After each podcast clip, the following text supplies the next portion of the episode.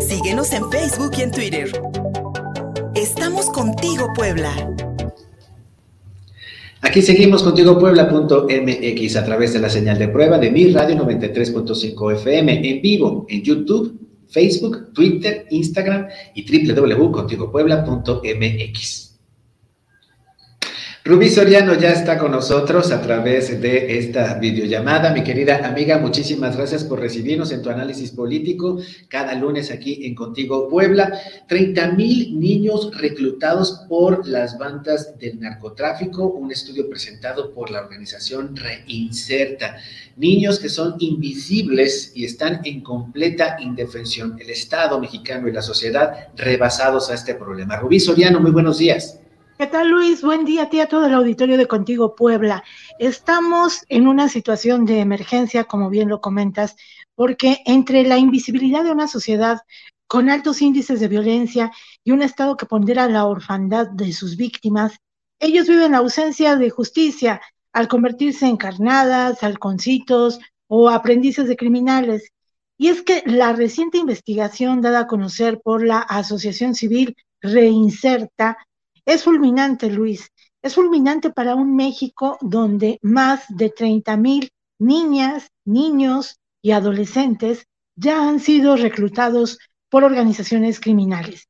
Esta investigación de Inserta, que es una asociación civil, nos confronta con varios planteamientos como el papel que juegan los niños en los cárteles del crimen organizado, la función que cumplen las familias de estos infantes, las redes de trata a partir del reclutamiento de los niños y la desaparición de menores de edad a partir de su inserción en el crimen organizado, así como la formación de nuevos mandos criminales, muchos de los cuales son apenas encabezados por adolescentes. Un ejemplo reciente y que tenemos a la mano, desafortunadamente, Luis, es lo ocurrido el pasado sábado en las inmediaciones del aeropuerto, donde se propicia una balacera se intenta secuestrar a un importante empresario restaurantero, eh, dueño de una cadena de negocios muy importante en México, en Tulum, en Cancún. No logran el secuestro, pero en, en el intento de este atraco, pues muere uno de los delincuentes y al quitarle el casco, que iba a bordo de una motocicleta, bueno, pues descubren que era un adolescente que únicamente fue contratado para manejar la motocicleta donde escaparan los ladrones. Esto nos da cuenta de un poco la realidad que evidencia este estudio, que nos confronta a um, la ausencia de políticas públicas por parte del Estado para enfrentar una realidad que ya está totalmente rebasada.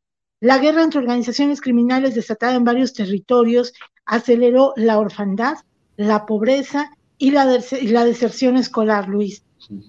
Además, hay que decirlo, hoy en día hablar del de Sistema Nacional para el Desarrollo Integral de la Familia, los famosos DIFs o los IPINAS, que son eh, estos sistemas que también se han dado para la protección de los niños, pues prácticamente están en un uso obsoleto, tienen una función, pero hay que decirlo, los gobiernos tienen que dar un paso para atender una problemática que es una realidad donde los niños están siendo reclutados por el crimen organizado. Y la respuesta es lacerante. Ellos van como halconcitos, como eh, minicapos, eh, como mano de obra barata, pero que termina ganando grandes cantidades de dinero porque en promedio estos niños, Luis, pueden llegar a percibir mensualmente 35 mil pesos por estas funciones delictivas. Algo vergonzoso para un Estado y una sociedad que ignora a sus víctimas más vulnerables, quienes siguen convirtiéndose en la estadística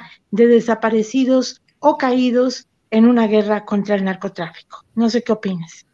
Mi estimada Rubí Soriano, una vez más la sociedad civil poniendo la cara ante graves problemas humanitarios como el de los menores de edad reclutados por bandas del narcotráfico o del crimen organizado. Y estos datos de reinserta sería pues necesario no solamente conocerlos, reconocerlos, sino también abundar en ellos.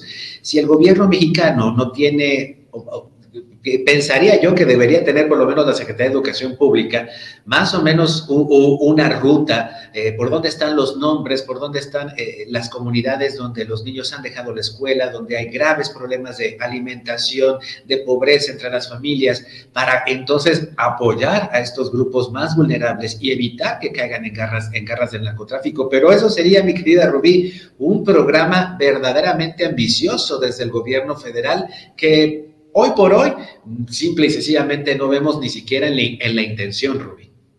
Así es, Luis, si no se está haciendo ninguna política pública para la contención de la violencia en sectores también vulnerables como el de las mujeres, es todavía más impactante que no se esté haciendo nada con los infantes. Y como bien lo comentas, urgen estos eh, sistemas de políticas públicas que nos reflejen una dura realidad y me parece que aquí la organización no, gubernamental reinserta le está corrigiendo la plana al gobierno de México en un contexto que es muy grave y que no es reciente. Esto ya data de algunos años a la fecha, donde los niños han dejado escuelas, han emigrado de sus comunidades, algunos están insertados, sí, en el crimen organizado, pero otros, Luis, no han corrido con tanta suerte.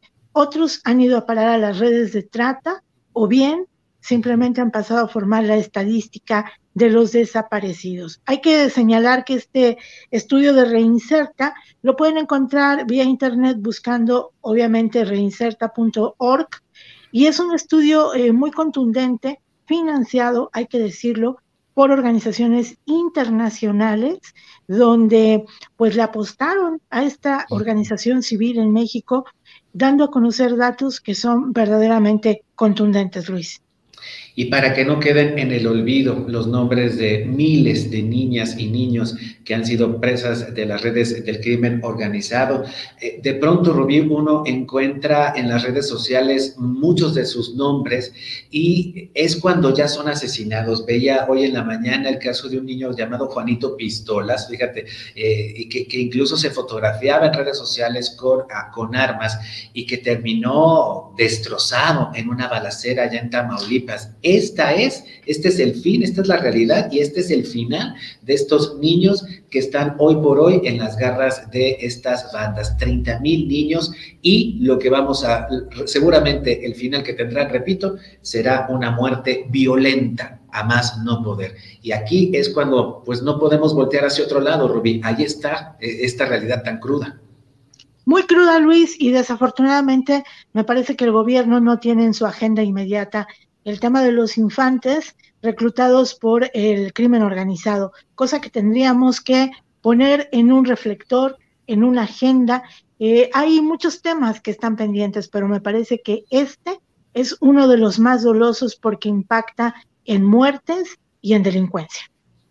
Rubí Soriano, como siempre, agradecidos por este análisis político. Ojalá que estos datos se reinserta y esta difusión que tú les estás dando, pues llegue a los oídos y sobre todo al interés de las autoridades correspondientes para que entonces se planifiquen acciones encaminadas a evitar que más niños y niñas sean parte de estas bandas del crimen organizado que, como bien decías, en el ejemplo de, este ataque en el Aeropuerto Internacional de la Ciudad de México, podemos ver que estos chicos, estos adolescentes, ya están en acción con armas y sobre todo generando graves problemas de la seguridad pública, económicos, en fin, lo que este futuro, que, tendría, que tendríamos que hablar del futuro de estos niños cuando ya están pasando por estas, por estas situaciones. Rubí Soriano, muchísimas gracias. ¿Dónde te encontramos, amiga?